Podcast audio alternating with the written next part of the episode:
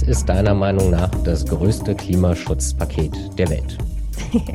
ja, du weißt ja schon, dass ich mit dem Begriff Klimaschutzpaket so ein bisschen meine Probleme habe. Ich finde es ein bisschen irreführend, hm. weil im Endeffekt sind das ja Pakete, die wir hier in Europa oder in den USA erlassen, die aber eigentlich ja nur das reparieren, was sie jahrzehntelang verbockt haben. Also es geht darum, die CO2-Emissionen, die halt einfach viel zu hoch sind, irgendwie zu senken und damit äh, ja das Klima nicht ganz so sehr zu belasten, wie man das bisher getan hat. Okay, ich möchte umformulieren. Deiner Meinung nach das größte Klimareparaturpaket, der amerikanische Inflation Reduction Act, vor dem viele in Europa, in Brüssel, Paris, Berlin, in allen möglichen Regierungen, bei allen möglichen Unternehmen so wirklich schlotternde Knie bekommen haben, als sie die Größenordnung gesehen haben. Ja. Oder können wir da in Europa doch mithalten? Also das ist natürlich erstmal schon eine Ansage. 400 Milliarden US-Dollar ist die geringere Schätzung, die da drin steckt in diesem IRA für grüne Technologien. Ganz schön große geringe Schätzung. Ja, richtig. Und äh, Credit Suisse zum Beispiel hat eine Analyse, die sagt, es könnten sogar bis zu 800 Milliarden werden, weil das nach oben hin nicht gedeckelt ist. Mhm. Also das kann Europa in der Form nicht parieren, aber in Europa gibt es natürlich den Emissionshandel, äh, in dem ja auch sehr, sehr viel Klimaschutz steckt in einem riesigen Volumen, das man so noch nicht ganz abschätzen kann. Und das ist auch tatsächlich genau die Kritik, über die wir mit Peter Liese gesprochen haben, denn in diesem Paket in Europa steckt ja eben auch konkret drin, dass man Emissionen reduzieren will, mhm. während halt dieses Paket in den USA wirklich erstmal nur grüne Technologien fördert. Damit ist ja grundsätzlich keine Tonne CO2 eingespart im, im direkten Weg. Peter Liese sitzt für die CDU im Europäischen Parlament, ist Mitglied der EVP und dort unter anderem federführend für den Emissionshandel mit verantwortlich. Also vielleicht ist seine Meinung da ein klitzekleines bisschen gefärbt. Aber tatsächlich geht es im IRA nur darum, dass grüne Technologien gefördert werden, wie Elektroautos, wie Wasserstoff, wie erneuerbare Energien. Und man verlässt sich so ein klitzekleines bisschen darauf, dass die dann tatsächlich auch funktionieren. Es geht nicht darum, den Ausstoß zu reduzieren, zum Beispiel. Genau. Und EVP, das nur zur Einordnung, ist sozusagen das Pendant zur CDU im Europaparlament. Und trotzdem, das sagt auch Peter Liese, haben wir in Europa natürlich einige mitunter sehr große Probleme, die wir angehen müssen, wenn wir den, die Klimareparatur weiter vorantreiben wollen. Das Klimanotfallpaket sozusagen. Das Klimanotfallpaket, ja. Ja, darüber haben wir mit ihm gesprochen. Los geht's. Die neue Folge Klimalabor. Auf geht's. Mhm.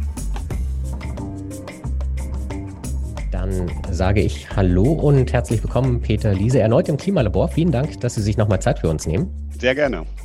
Wir wollen über das IRA reden, den Inflation Reduction Act, zu Deutsch Inflationsreduzierungsgesetz, der eigentlich so ein bisschen so einen schiefen Namen hat, weil es sich eigentlich um das wahrscheinlich größte Klimapaket der Welt handelt. Und zwar wurde das verabschiedet in den USA. Es gibt Klimasubventionen in Milliardenhöhe. Und gefühlt ist da in Europa so ein bisschen der Puls nach oben gegangen, in Berlin, Paris und Brüssel. Herr Liese, sind die USA der neue Klimakrösus? Haben die USA die EU als grünen Vorreiter abgelöst? Also es ist sicherlich gut, dass Donald Trump nicht mehr Präsident ist und dass Joe Biden sich jetzt um den hm. Klimaschutz bemüht. Aber Klimakrösus ist er mit dem Vorschlag sicher nicht. Denn erstens ist er ja mit viel ambitionierteren Vorschlägen in die Debatte reingegangen, als er dann aus Senat und Repräsentantenhaus rausgekommen ist. Und auch dieser Name ist ja Ausdruck davon, dass er Kompromisse machen musste. Es gab äh, mindestens einen Senator, der gesagt hat, Klimaschutz ist mir nicht wichtig. Ich, ich möchte mhm. was gegen die Inflation tun.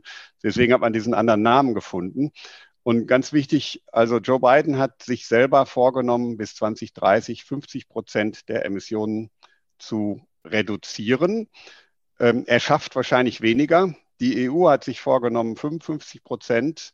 Und wir schaffen wahrscheinlich mehr. Nach den beschlossenen Gesetzgebungen sind wir schon bei 57,5. Und wenn man dann das Basisjahr ansieht und die Pro-Kopf-Emissionen, dann werden wir, wenn wir unsere Ziele erreichen, ähm, vier Tonnen CO2 emittieren in 2030 pro Kopf und die Amerikaner immer noch zehn. Also von Klimakrösus äh, sind die Amerikaner weit entfernt und das finde ich auch der wichtigste Punkt in der Debatte. Äh, wir sind herausgefordert, was die Arbeitsplätze und die Industrie angeht, mhm. aber wir sind nicht herausgefordert, weil die Amerikaner jetzt besser beim Klimaschutz sind. Das ist immer noch ähm, sehr bescheiden. Und äh, da müsste noch viel passieren, bevor die Amerikaner uns da den Rang ablaufen. Kann man dann sagen, dieses IRA, das ist viel heiße Luft um nichts? Nein, es ist eben eine Änderung der amerikanischen Politik. Äh, die Amerikaner ja. haben leider in den letzten Jahren ihre Emissionen immer weiter erhöht, genau wie Australien, Japan, Kanada. Die Europäer haben sie schon über 25 Prozent reduziert seit 1990. Dann kam Donald Trump und hat alles noch schlimmer gemacht. Und jetzt ist endlich mal ein amerikanischer Präsident, der das Thema anpackt. Aber sowohl was die Instrumente angeht, als auch was die Ziele angeht, ist das eben nicht ausreichend. Und wir würden in Europa vom Hof gejagt von allen, die sich für Klimaschutz interessieren, wenn wir hm. mit solch bescheidenen Zielen ankämen. Also das ist ein Schritt in die richtige Richtung, aber reicht hinten und vorne nicht aus. Aber es ist natürlich interessant, dass in einer Phase, in der in Europa an vielen Stellen gefühlt, aber es äußern ja auch, auch Sie haben es, glaube ich, mal gesagt, in Zeiten des Ukraine-Krieges und der Energiekrise, dass man andere Prioritäten setzt, ähm, dass die USA genau in diesen Zeiten diesen Schritt nach vorne gehen. Ich denke mal, daher kommt auch so dieser Eindruck, oh, jetzt sind die USA plötzlich Vorreiter, oder? Ja, also der Eindruck entsteht dadurch, dass natürlich viele Investitionen, die notwendig sind für die Energiewende, jetzt äh, auch in den USA getätigt werden können, weil es eben sehr viel Anreize gibt.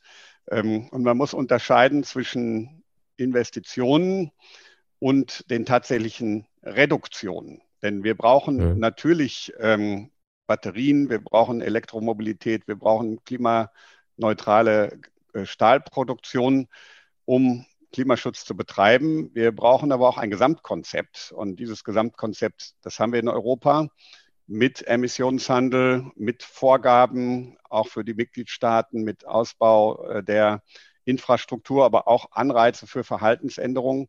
Die Amerikaner haben nur dieses Investitionspaket. Und mhm. zu der Ausgangsfrage, die Sie äh, genannt haben, wir haben uns in der Europäischen Union nicht nur zu den 2030-Zielen bekannt, wir haben sie sogar verschärft. In dem Gesetzgebungsverfahren, die wir jetzt abgeschlossen haben, da geht es vor allen Dingen um Landnutzung und Forstwirtschaft, aber auch um den Emissionshandel, haben wir von 55 Prozent auf 57,5 erhöht. Wo wir aber Rücksicht nehmen auf Verbraucherinnen und Verbraucher und auf die Industrie, ist, dass wir jetzt in diesem Jahr und im nächsten Jahr einfach ein Problem haben, dass wir russisches Gas auch durch Kohle ersetzen müssen dass viele Güter knapp sind und man gar nicht so schnell äh, dekarbonisieren kann, wie man das vielleicht möchte. Und deswegen geben wir jetzt etwas Leine. Wir wollen aber, dass die Anstrengungen nach 2027 nochmal erhöht werden. Äh, das heißt, jeder, der jetzt nicht investiert, hat auch natürlich äh, Hindernisse. Wer aber in zwei Jahren oder in drei Jahren immer noch nicht investiert hat, der muss sich auf einen scharfen Wind einstellen. Also wir reagieren auf die Krise, aber wir verschärfen sogar unsere 2030-Ziele. Das ist mir sehr, sehr wichtig klarzustellen. Und um nochmal auf den, den Anfang von dem, was Sie gesagt haben, zurückzukommen. Ihre Kritik an diesem IRA ist so ein bisschen, dass es sich mehr oder weniger um ein reines Technologiepaket, glaube ich, handelt, bei dem es darum geht, man möchte neue Wasserstofftechnologien entwickeln, es werden Elektroautos gefördert, Batterieentwicklung, aber es geht nicht darum, dass man auch nur in irgendeiner Art und Weise den CO2-Ausstoß reduziert. Ja, das ist ein sehr grobes Instrument. Ich denke, in, in der besten Welt müsste man das kombinieren. Anreize, die wir in Europa auch ja. haben, da kommen wir sicher gleich noch drauf zu sprechen, die aber zu kompliziert und zu unübersichtlich sind. Äh, und Regulierung.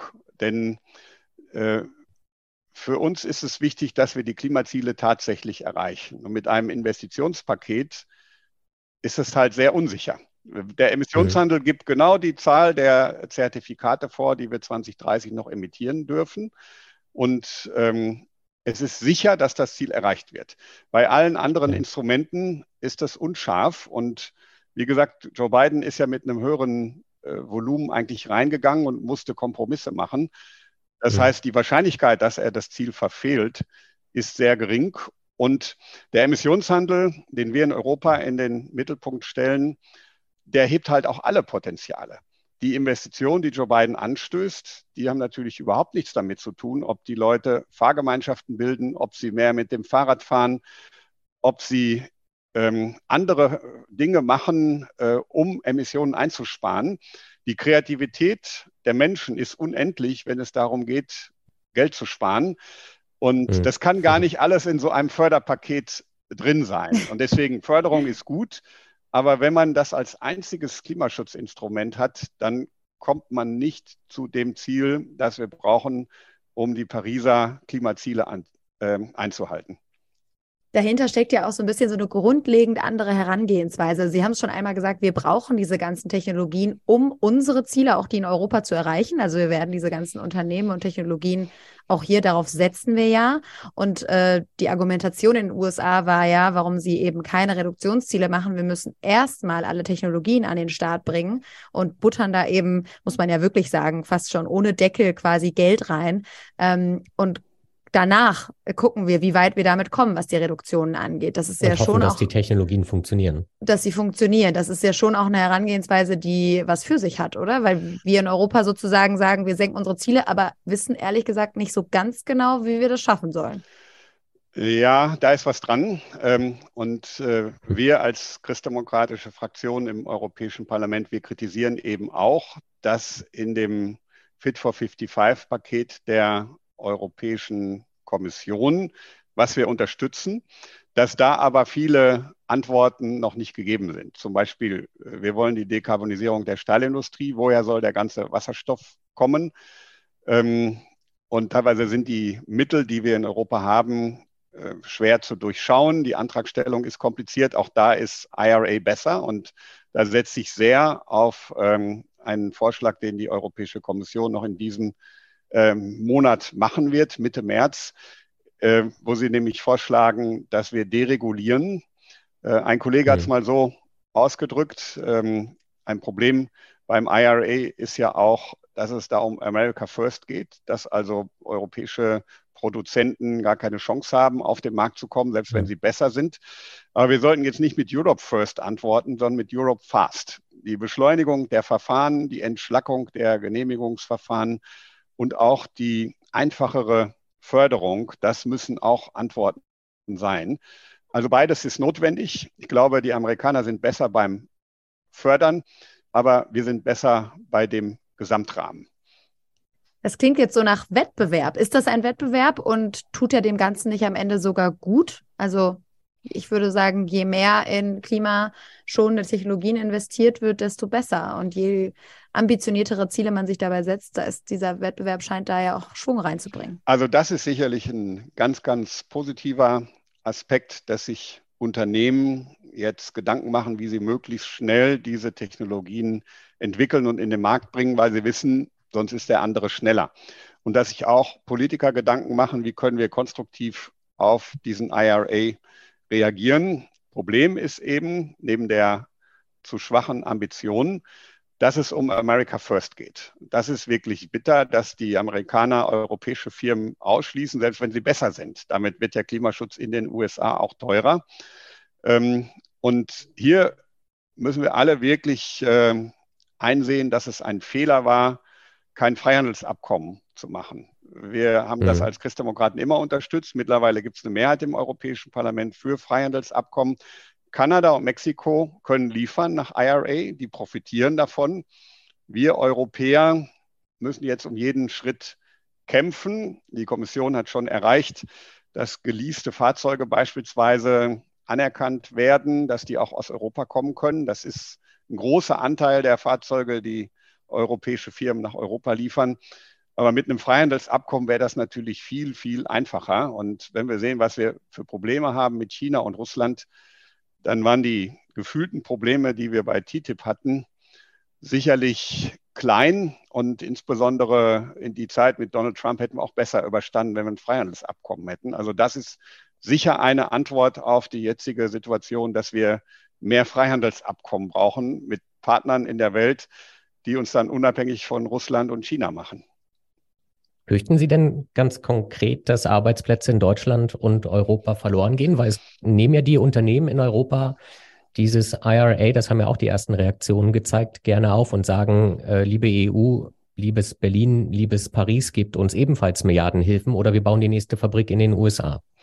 Also da müssen wir sicherlich sehr vorsichtig sein und jetzt äh, nicht einfach sagen, das wird schon nicht so kommen. Ich hatte einen Riesenkrach mit der tschechischen Ratspräsidentschaft in den Verhandlungen zum Emissionshandel und zu unserem Programm Repower EU, mit dem wir mhm. unabhängiger von Russland werden wollen. Die Europäische Kommission und das Parlament wollten den Innovationsfonds, der genau diese Technologien fördert. Und da geht es um über 50 Milliarden, also ist schon kein Pappenstiel. Den wollte der Ministerrat kürzen. Wir wollten ihn erhöhen.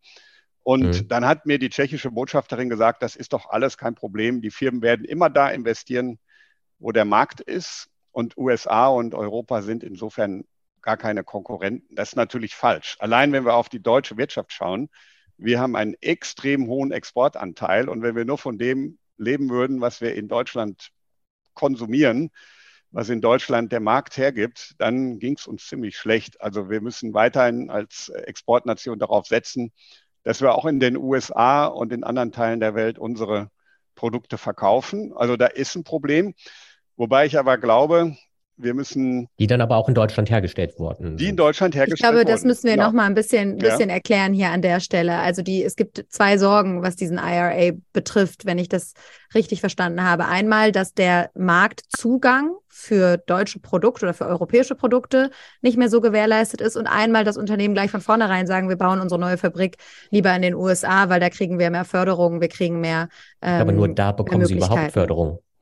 Naja, das, genau, das stimmt nicht ganz. Ja, wir, wir haben schon natürlich eine Reihe von Förderinstrumenten. Also von, Förderung von der IRA meine ich jetzt. Ja, ja, die IRA ist eine Riesenherausforderung, um das nochmal ganz klar, äh, klar zu machen. Und Sie haben natürlich völlig recht, Frau Pfeffer, dass ähm, es gibt die Herausforderung, dass wir weiter äh, als Exportnation auch unsere Produkte in die USA liefern können.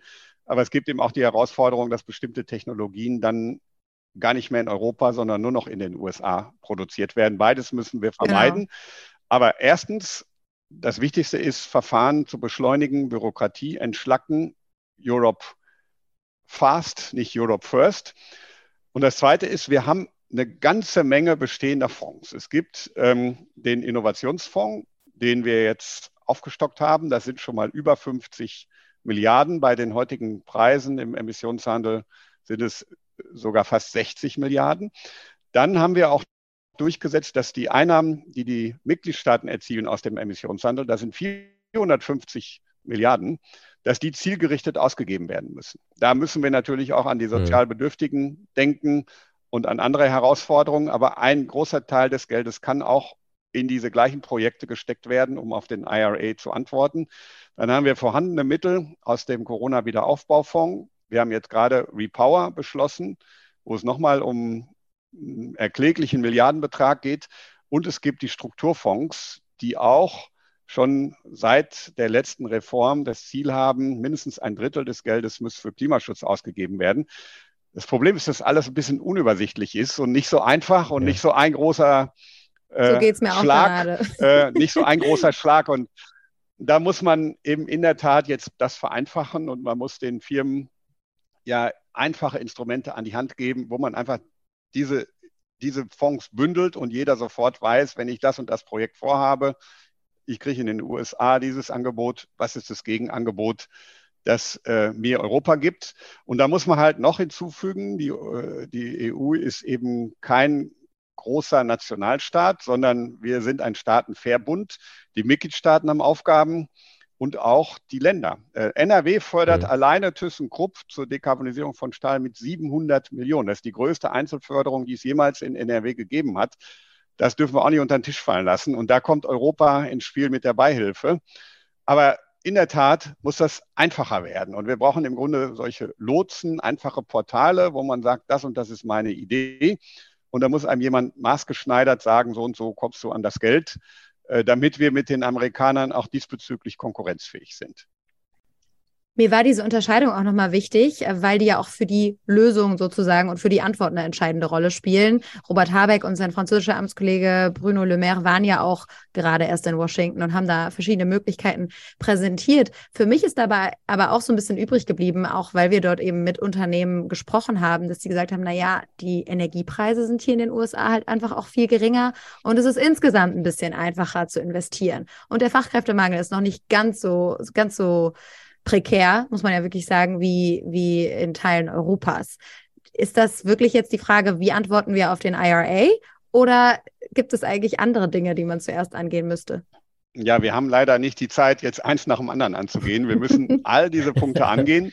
Fachkräftemangel, das ist natürlich in erster Linie eine nationale Aufgabe.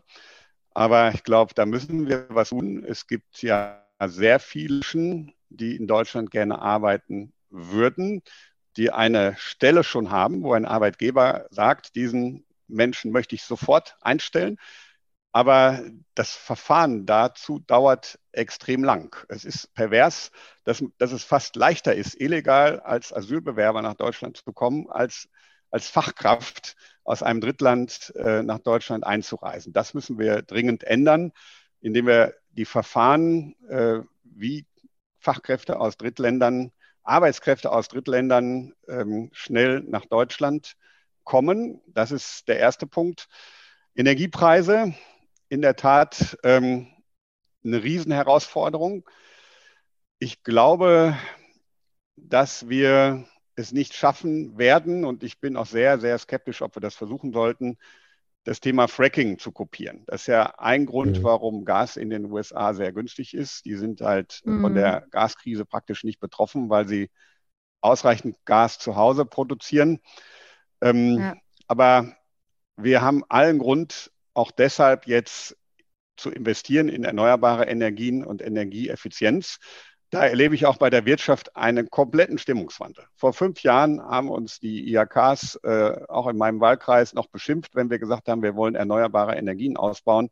Jetzt kann das gar nicht schnell genug gehen, weil sie sehen, dass das einseitige Setzen auf russisches Gas ähm, ein Irrweg war und dass wir erneuerbare Energien brauchen. Langfristig ist ein System, das auf erneuerbare Energien, Energieeffizienz setzt, kostengünstiger. Und ich habe nochmal nachgeguckt, meine erste Rede, wo ich gesagt habe, wir müssen vom russischen Gas weg, Putin ist nicht zu trauen, wegen der Kosten, wegen der politischen Probleme und auch wegen des Klimaschutzes. Das war 2008. Das ist jetzt vergebliche Liebesmühe. Ich könnte sagen, man hätte 2008 auf mich hören sollen. Ich glaube, wir müssen jetzt. Wir das müssen klingt jetzt. nach Claudia Kempfert, Herr Liese. Ja, also ja. So ich, ich kenne Claudia Kempfert auch schon, äh, schon sehr, sehr lange und ich bin ja nicht alleine auf diese Ideen gekommen. Viele Wissenschaftler, ja, ja. viele Außenpolitiker haben auch schon früh gewarnt. Es stimmt ja nicht, dass alle sich geirrt haben. Ähm, ja. Aber das ist jetzt die Herausforderung. Äh, wir müssen bei der Windkraft zum Beispiel Gas geben. Da sind wir auf einem guten Weg, dass wir das europäische Recht so ändern, dass man Windräder in, innerhalb von einem Jahr komplett genehmigen kann und dass nicht jedes einzelne Windrad wieder eine Umweltverträglichkeitsprüfung braucht, sondern das macht man für ein Gebiet und dann ähm, kann das entsprechend gebaut werden. Da müssen wir besser und schneller werden, auch wegen der Kosten.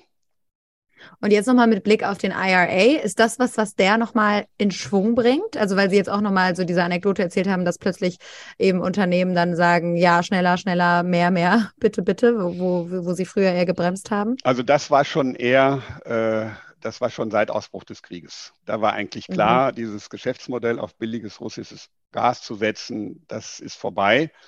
Äh, egal woher wir das Gas jetzt kriegen, es wird teurer sein. Und äh, wir haben auch nach wie vor politisch problematische Länder wie Katar und Saudi-Arabien. Also ähm, die Einsicht kam schon, aber der IRA beschleunigt das jetzt nochmal. Hm. Und wenn man Ihnen so zuhört, und ich glaube, ich greife damit auf, was Clara auch sagen wollte, ich habe den Eindruck, dass sich gerade schon vieles in die richtige Richtung bewegt oder zumindest in ihrem Kopf schon mal in die richtige Richtung bewegt. Ja, also ich glaube. Ob dann alle anderen mitziehen, ich hoffe, Sie verstehen. In welchem Kopf meinst die, du, Christian? Im Kopf von Peter Liese, das klingt alles so erstaunlich. okay. Ja, danke das für das. So, wir müssen jetzt mal anpacken und dann. Danke für das Kompliment. Wenn jetzt alle mitziehen, dann schaffen wir das. Ich, ich glaube wirklich, dass wir das schaffen können. Ich, ich sehe aber noch äh, viele Widerstände und der Teufel steckt wie immer im Detail. Und was mich auch mit Sorge erfüllt noch, das hat indirekt mit unserem Thema zu tun, ähm, vieles, was die Unternehmen beschwert, hat gar nichts mit dem Klimaschutz zu tun. Da haben sie eigentlich alle kapiert oder 90 Prozent haben kapiert, dass sie das jetzt machen müssen und zwar so schnell wie möglich. Aber es gibt tausend andere Umweltauflagen, die teilweise dem mhm. Klimaschutz äh, im Wege stehen, wie zum Beispiel der Naturschutz beim Ausbau von Windparks. Und insgesamt ist es ein bisschen viel, was die Europäische Kommission so im Moment plant. Äh, wir haben mhm. nicht nur Fit for 55 mit Emissionshandel, CO2-Pkw, Ausbau erneuerbarer Energien und ähnliches, sondern wir haben zusätzlich eine Revision der Industrieemissionsrichtlinie. Wir haben im Chemikalienricht neue Dinge für die Landwirte, Auflagen zum Pflanzenschutz. Und ich habe eigentlich immer gesagt zu den Unternehmern und zu den Landwirten, wenn ihr 50 Prozent der Arbeit, die ihr hinterher dafür braucht, euch zu beschweren über europäisches Recht, wenn ihr die investiert, vorher mitzuwirken, dann habt ihr die Arbeit besser investiert. Nur selbst die Leute von Franz Timmermans in der Europäischen Kommission haben den Überblick verloren, was da alles noch ja. auf dem Tisch liegt. Und wie soll das ein einzelner Landwirt oder ein einzelner Unternehmer verstehen? Also ich plädiere da, dass wir uns wirklich auf diese Energiewende konzentrieren und andere Dinge, die zwar wichtig sind zu diskutieren, äh, dass man die vielleicht aber mal in dieser schwierigen Situation, wo wir jetzt sind, mit Umstellung vom russischen Gas auf andere Träger, IRA und äh, Klimaschutz, dass wir uns mal priorisieren und die anderen Dinge dann anpacken, wenn wir diese Herausforderungen im Wesentlichen geschafft haben. Aber würden Sie sagen, dass man wirklich Naturschutz und Klimaschutz so gegeneinander priorisieren kann? Ich meine, wir haben ja sollten ja inzwischen auch verstanden haben, dass diese Biodiversitätskrise mindestens genauso drängend und äh, lebensbedrohend für uns ist wie die Klimakrise. Also eigentlich kann man das doch nur zusammendenken. Ja, ähm, also die Biodiversitätskrise muss man ernst nehmen, aber es gibt schon einen wesentlichen Unterschied. Jedes Gramm CO2, was wir einsparen, hilft global das Klima zu stabilisieren. Aber nicht jeder Vogel, der erhalten wird, weil kein Windrad gebaut wird, ist gleich wirksam für die Biodiversität auf der Welt. Und da geht es eben wirklich um Abwägung. Wenn ein Vogel einen ganzen Windpark verhindert, dann haben wir einen großen Schaden für das Klima und einen kleinen Nutzen für den Naturschutz. Und deswegen plädieren wir dafür und da geht auch die Richtung hin. Da gibt es auch eine Einigung zwischen der Europäischen Kommission, der Bundesregierung, der Ampel und Schwarz-Grün in Nordrhein-Westfalen.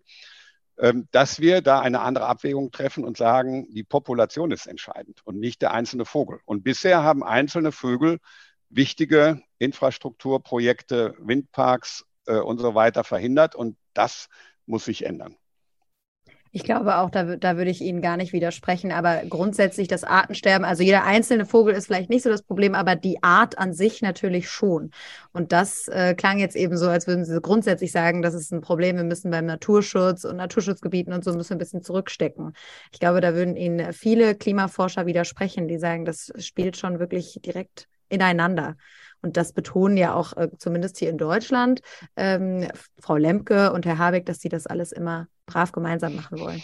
Aber wenn Sie hinter da die Kulissen, wenn Sie hinter die Kulissen gucken, äh, es gab schon öffentliche Äußerungen des Staatssekretärs von Herrn Habeck, Sven Giegold, ähm, wo er auch gesagt hat, man muss eine andere Abwägung treffen. Und das möchte ich halt unterstützen. Und das unterstützt ja, hm. zum Beispiel auch Mona Neubauer in Nordrhein-Westfalen. Und da bin ich auf der Seite von Frau Neubauer und nicht auf der Seite von Frau Lemke. Das äh, ist bestimmt nochmal interessant und da glaube ich, könnte man nochmal einen eigenen Podcast mitfüllen. Lassen wir uns noch einmal zurück zum IRA kommen. Ich möchte das hier gar nicht noch weiter ausweiten. Aber ähm, die anderen Lösungsvorschläge sozusagen, die es da gibt, Sie haben jetzt gesagt, verschlanken, reduzieren. Also die EU braucht eine Antwort, aber es gibt ja schon auch die Idee, da noch Lücken zu finden für die USA. Sie haben es ganz am Anfang mal angesprochen, also zum Beispiel über einen Critical Mineral Club, Critical Minerals Club, äh, wie ihn Robert Habeck und Le Maire da eben vorgeschlagen haben. Also, dass man irgendwie Möglichkeiten findet, gemeinsam bei diesen kritischen Rohstoffen, die ja für so viele der erneuerbaren Technologien gebraucht werden, dass man da einen gemeinsamen Markt schafft. Glauben Sie an solche Möglichkeiten? Ja, also es ist zumindest in der Regierung, in der Administration guter Wille. Äh, der Dialog ist viel besser als äh, zu Donald Trumps Zeiten. Äh, das Problem ist natürlich der Senat, dieser ähm, ähm, IRA. Der US-Senat. Der US-Senat, der IRA mhm. sieht so aus, wie er aussieht, weil Biden halt äh, viele Kompromisse machten, machen musste. Und da gibt es eben auch diese protektionistischen Tendenzen. Und man muss auch, denke ich, der Europäischen Kommission den zumindest vorsichtigen Vorwurf machen, dass sie zu spät reagiert haben. In der Entstehung, hinaus, ja. ähm, das Gesetz gibt es seit Juli. Und äh, man hat erst Ende letzten Jahres entdeckt, dass da so viel America First drin ist. Vielleicht hätte man durch mhm. Gespräche das Ganze ein bisschen vorteilhafter für Europa gestalten können. Aber der Hauptvorwurf gilt eigentlich der Mehrheit im Europäischen Parlament und der Mehrheit auch in den Mitgliedstaaten, die TTIP verhindert. Äh, Kanada und Mexiko haben diese Probleme nicht. Wir haben sie, weil wir kein Freihandelsabkommen haben. Klar, das ist, das Kind ist natürlich schon, schon länger in den Brunnen gefallen, sozusagen. Aber die, das habe ich mich nämlich auch gefragt. Ich meine, äh, gibt es keine Gespräche zwischen der EU und den USA? Hätte man da nicht viel enger? Also man hat so ein bisschen das Gefühl, die USA haben Europa da, naja, zumindest mit in Kauf genommen, dass sie da mit Europa wehtun würden. Also ich meine, wir wissen inzwischen, diese IRA soll vor allem China treffen, das ist vor allem eine Antwort auf die, auf die chinesische Übermacht. Aber jetzt sieht es so aus, als wäre Europa dabei vergessen worden. Ja, also Ursula von der Leyen hatte seit dem Amtsantritt von Joe Biden sehr intensiven, auch persönlichen Kontakt, auch über diese Frage. Aber ich bin ziemlich sicher, dass das dann einfach die Abwägung war, wie kriegen wir das hier durch den Senat? Und wenn es da nötig ist, auch die äh, Europäer ein bisschen zu verärgern, dann ist es eben der Preis, den Biden und seine Leute gezahlt haben. Ähm, und ja, der Grundfehler war eben, dass wir kein Freihandelsabkommen haben. Und ich hoffe, dass wir es hinkriegen. Ähm, wir wissen nicht, wer der nächste Präsident ist, dann kann uns viel Schlimmeres blühen. Mhm. Und äh, wenn die Lage mit China eskaliert, dann wäre es ganz, ganz wichtig, dass wir mit möglichst vielen anderen Partnern auf der Welt ein Freihandelsabkommen haben, beispielsweise auch mit Brasilien und den Nachbarländern, Überschrift Mercosur. Ich war sehr skeptisch, als Bolsonaro an die Macht kam, äh, da dann das Mercosur-Abkommen zu ratifizieren. Aber jetzt ist Lula an der Macht. Der ist, was Klima- und Umweltschutz geht, angeht, ein Verbündeter. Und die, äh, diese Regierung sollten wir auch entsprechend pflegen. Das heißt, das wäre Ihr Lösungsvorschlag als Antwort auf den IRA, das neue ist, Freihandelsabkommen. Das ist einer von mindestens fünf Lösungsvorschlägen. Die anderen habe ich auch aufgezählt. Bessere, ja. effektivere Nutzung der Mittel, äh, Entbürokratisierung, schnellere Verfahren und äh, natürlich die Fonds, die wir in der Europäischen Union haben, nicht schmälern, wie das der Ministerrat wollte, sondern aufstocken, wie wir es am Ende auch gemacht haben.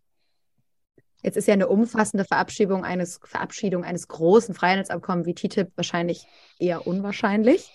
Ähm, Lohnen sich vielleicht kleinere Freihandelsabkommen für bestimmte Bereiche? Auch das ist ja irgendwie im Gespräch. Können Sie sich sowas vorstellen oder sind das, das alles Wunschdenken? Nein, also ich glaube, das, das müssen wir jetzt machen, da müssen wir rangehen. Ein umfassendes Freihandelsabkommen wäre optimal, weil man ja nie weiß, was kommt. Sonst haben wir irgendwelche Probleme, wo wir denken, hätten wir das doch jetzt auch in ein Abkommen mit reingenommen. Aber Kleinvieh macht nie, auch nie weiß, was kommt, klingt nach dem damaligen Gegenargument. Ja, ja, ja. Das ist, man weiß nie, was drin ist. Das war ja immer so die, die große Sorge. Ja, also man wusste schon, was drin ist. Es, es gab ähm, die Diskussion um das Chlorhühnchen. Und wenn mhm. ich mir überlege, was wir jetzt für Probleme haben, wenn wir hier den Anschluss verpassen, äh, was das für unsere Arbeitsplätze, für unsere Wertschöpfung bedeutet, ähm, also dann glaube ich, haben wir jetzt größere Probleme. Aber nochmal, um auf die Frage zu kommen, Kleinvieh macht auch Mist. Es ist besser, kleine partielle Freihandelsabkommen zu haben, als gar keins zu haben. Sind Sie denn zuversichtlich? Sie hatten ja gesagt, man weiß nie, was in den USA kommt, aber ich glaube, in ungefähr anderthalb Jahren wird dort schon wieder gewählt und man, Sie haben gesagt, man weiß nicht, wer es wird. Aber noch kann man daraus, glaube ich, schließen, dass man irgendwie so eine, so einen gesunden Wettbewerb daraus macht, wie Clara das ja vorhin auch formuliert hat. Ja, Muss man befürchten, dass daraus dann irgendwann der Krieg wird? Also ähm, ich hoffe und bete, dass ähm, ein demokratischer Präsident die nächste Wahl gewinnt, denn auch die Alternativen zu Donald Trump bei der Republikanischen Partei wären für den Klimaschutz, für die Beziehung zu Europa nicht wirklich besser. Ähm, aber wir müssen uns auch auf diese andere Alternative vorbereiten. Und das heißt eben auch, dass wir uns breit aufstellen müssen. Ich kann hm. nicht beurteilen, ob es uns in den nächsten anderthalb Jahren gelingt, schon Abkommen zu schließen. Man sollte es aber zumindest versuchen. Und es gibt eine ganz, ganz intensive Diplomatie zwischen Brüssel und Washington, um zunächst angeknüpft an IRA die Probleme zu lösen. Und vielleicht ergeben sich daraus auch langfristige Lösungen. Und hoffentlich ist diese Diplomatie enger, als sie bei der, beim Beschluss vom IRA war oder auch bei der Kommunikation. Herr Liese, wir nehmen mit, dass äh, Sie der Meinung sind, es müssen auch mal pragmatische Abstriche gemacht werden, um dann die großen Hebel betätigen zu können und bedanken uns sehr für das Gespräch. Darf ich noch einen Satz sagen oder haben wir die Zeit? Natürlich. ja, denn, wir äh, haben doch Zeit. Ich darf noch mal darauf hinweisen, Sie haben am Anfang ja gesagt, das größte Klimaschutzgesetz der Welt ähm, ist der IRA. Da möchte ich eigentlich dagegen halten, das größte Klimaschutzgesetz der Welt ist der europäische Emissionshandel weil er nämlich umfassend die Emissionen reduziert. Und wir haben darüber in einem früheren Podcast ja mal gesprochen, nachdem Sozialdemokraten und Grüne zunächst dagegen waren, haben wir es jetzt auch geschafft, das deutsche System des Brennstoffemissionshandelsgesetzes, das eben auch Wärme, und zwar auch industrielle Wärme und ähm, der Straßenverkehr im Emissionshandel mit drin sind. Dadurch sparen wir 25 mal so viel CO2 wie durch die umstrittene Regelung zu den Pkw. Äh, das ist das größte Klimaschutzgesetz der Welt. Der IRA ist das größte Investitionsprogramm vielleicht aber der Emissionshandel ist das größte Klimaschutzgesetz. Ich finde diesen Begriff, also danke auch nochmal für die Einordnung. Ich finde den Begriff auch immer interessant. Ich habe da tatsächlich ähm, vor kurzem mal mit einer, einer Kollegin aus Brasilien darüber gesprochen, die sich immer sehr darüber echauffiert, dass wir überhaupt von Klimaschutzgesetzen sprechen. Sie sagt, ihr macht, was ihr macht, ist Klimareparatur oder Wiedergutmachungsgesetze, weil natürlich kommen sowohl die USA als auch Europa von einem extrem hohen Niveau. Ich glaube, das ist für die Einordnung schon auch immer noch ganz gut zu wissen. Ja, das stimmt. Wir sind der Einäugige unter den Blinden. Also wenn unsere Emissionen dann in 2030 bei vier Tonnen liegen, dann sind wir immer noch viel höher als das, ja. was Indien zum Beispiel jetzt hat und geschweige denn afrikanische Länder. Genau, die pro Kopf, gerade wenn man es eben auf pro Kopf runterrechnet. Trotzdem, natürlich, die EU geht da, was die Industrie angeht, schon seit längerem voran und wir können uns zumindest mal darüber freuen, dass die USA grundsätzlich nachziehen im Moment. Vielen Dank. Ja, sehr gerne.